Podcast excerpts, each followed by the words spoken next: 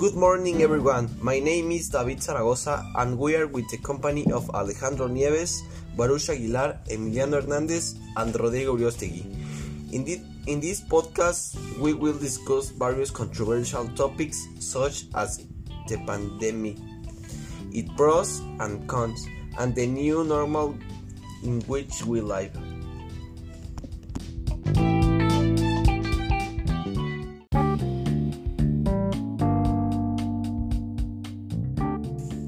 This new virus alert the world, every everyone began to take their precautionary measures.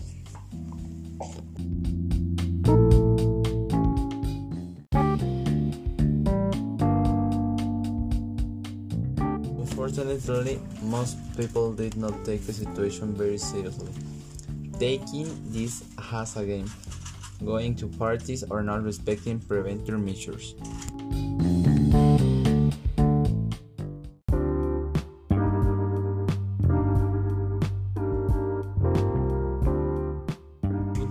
But to get more into the subject, we must first know about the coronavirus and its beginning.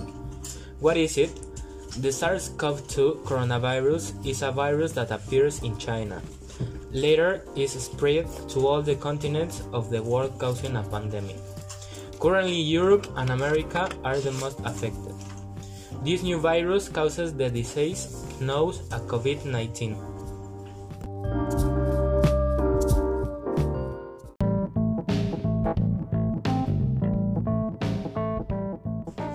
The symptoms?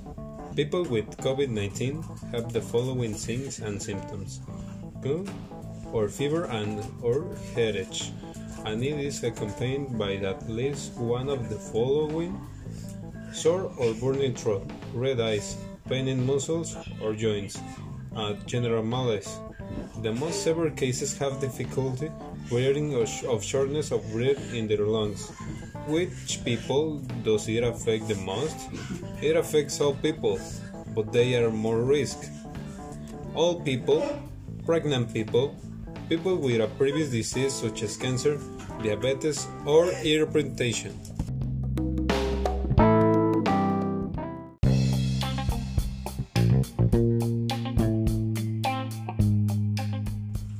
The transmission of this virus was derived thanks to the little prevention of the world. Since when an unknown virus appeared, the countries did not pay much attention. What do I mean by this? It all starts with airports.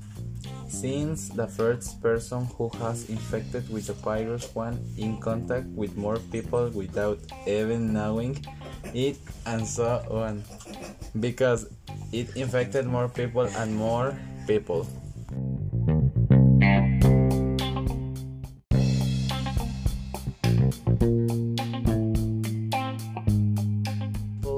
Started making international flags already with the virus without even knowing that they contracted it. After a pandemic was detected, airports closed their doors. The problem here was that they closed with families inside who unfortunately lost their flights and lost valuable time with their family. Well, in the month of May, Mother's Day is celebrated.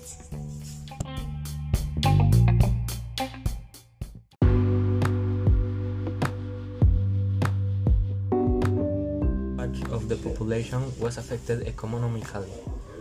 Since many jobs were lost due to the lack of trade due to the confinement, companies have had to close branches and even large multinational companies have gone bankrupt.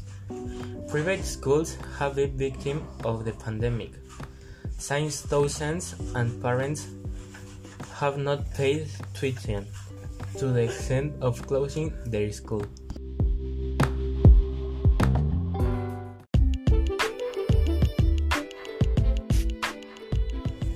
The overpopulation in public schools is another problem that exists, since teachers are not overwhelmed to be able to teach each of their students. This causes some students to have problems when carrying out of their evaluations. and the personalized classes have become very important for the recovery of subjects, some of these being face to face, with the necessary precautions.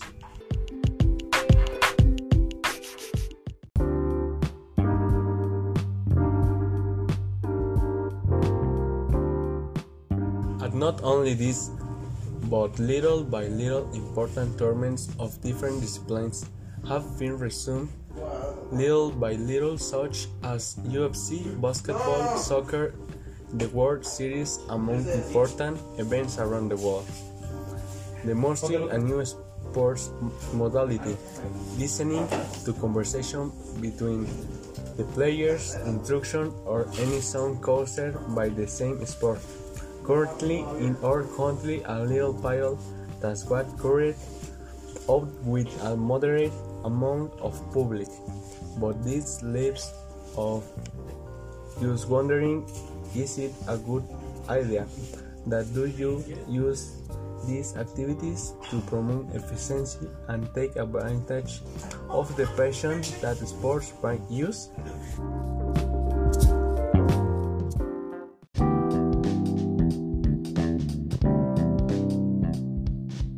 The good things that the COVID 19 has caused have not been for the human being but for the environment and animals since people stopped going out and polluting.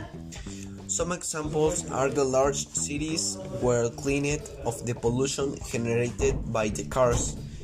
The beaches were also cleaned making the water so clear. The animals began to take to the streets. Among other things, nature took what always belonged to him.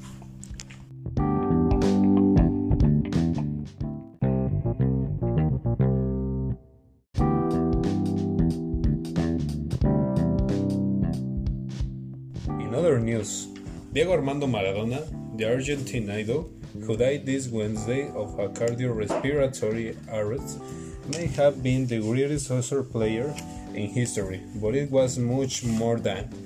Some, for example, saw he, him as a god. Others, like Diablo.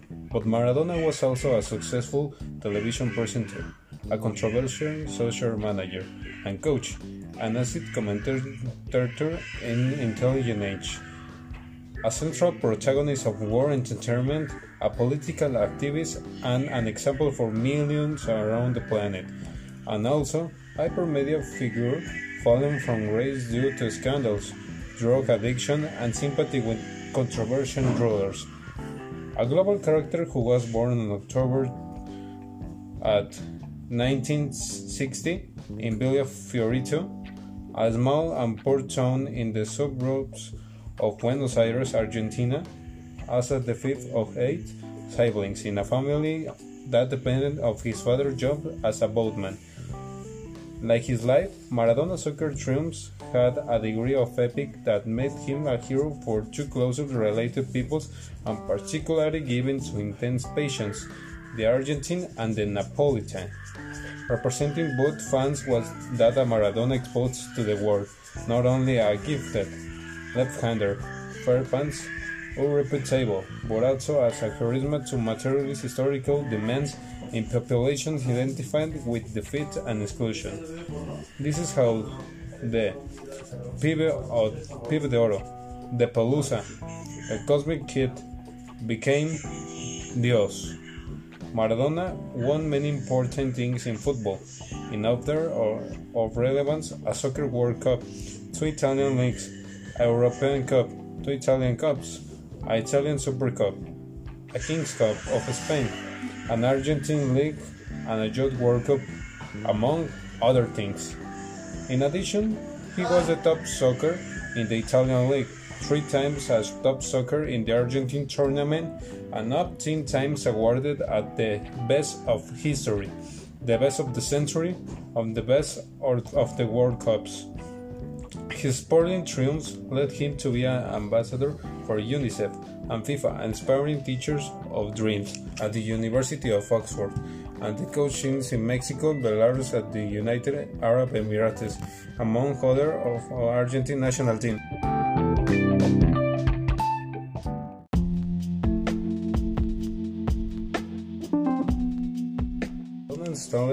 Gave football an unprecedented creativity in the 80s, with extraordinary physical and mental speed, with impeccable fine motor skills. The 1.65 tall Argentine put the ball where the laws of physics did not seem apply. If he wasn't a footballer, Maradona might as well have worked for a circus. His victories, moreover, used to count on one in Argentina, is known as stamina, a feeling of optimism. Courage, almost daring, which gave many of images of Maradona bleeding, Maradona moody, Maradona injured, but almost always celebrating. Many players in the history of soccer won more things than him. A few are considered physically and technically better. The Argentine, sometimes by his own decision, started in allergic rivalries with the other best in history, Pelé. Cruyff, Zidane, Ronaldo, Messi, Beckham, Baruch, etc. Complex and relative debates, which in many cases so take into account the following, unlike almost in other superlative player. Maradona created symbolic feats in the most famous sport in the world that made him an extra sports figure, unique, or, as the devotes in the Maradona Church, divine. His most famous feat was in 1986 World Cup quarter final match in Mexico against the England team. Four years had, had passed since the British Army defeated the Argentine in the Malvinas Falklands War and in the Great Azteca Stadium. Before the eyes of the world, Maradona gave the English a dose of mischief and adored news that in his country celebrated of living half that 700 compatriots killed in combat.